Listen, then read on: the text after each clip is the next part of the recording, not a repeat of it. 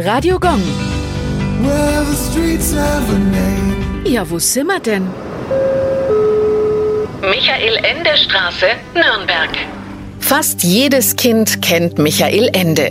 Die nach einem der bekanntesten deutschen Jugendbuchautoren benannte Straße liegt im Nürnberger Stadtteil St. Leonhard. Michael Ende schrieb Bestseller wie Jim Knopf und Lukas der Lokomotivführer, Momo und die unendliche Geschichte. Als Sohn eines surrealistischen Malers war ihm die Kunst quasi in die Wiege gelegt. Seine Bücher sind oft von Rudolf Steiner und dessen anthroposophischer Weltanschauung geprägt. In der Michael Ende Straße befinden sich auch eine gleichnamige Grundschule und das Kindermuseum mit einem Angebot an Mitmachausstellungen. Radio Gong. Well,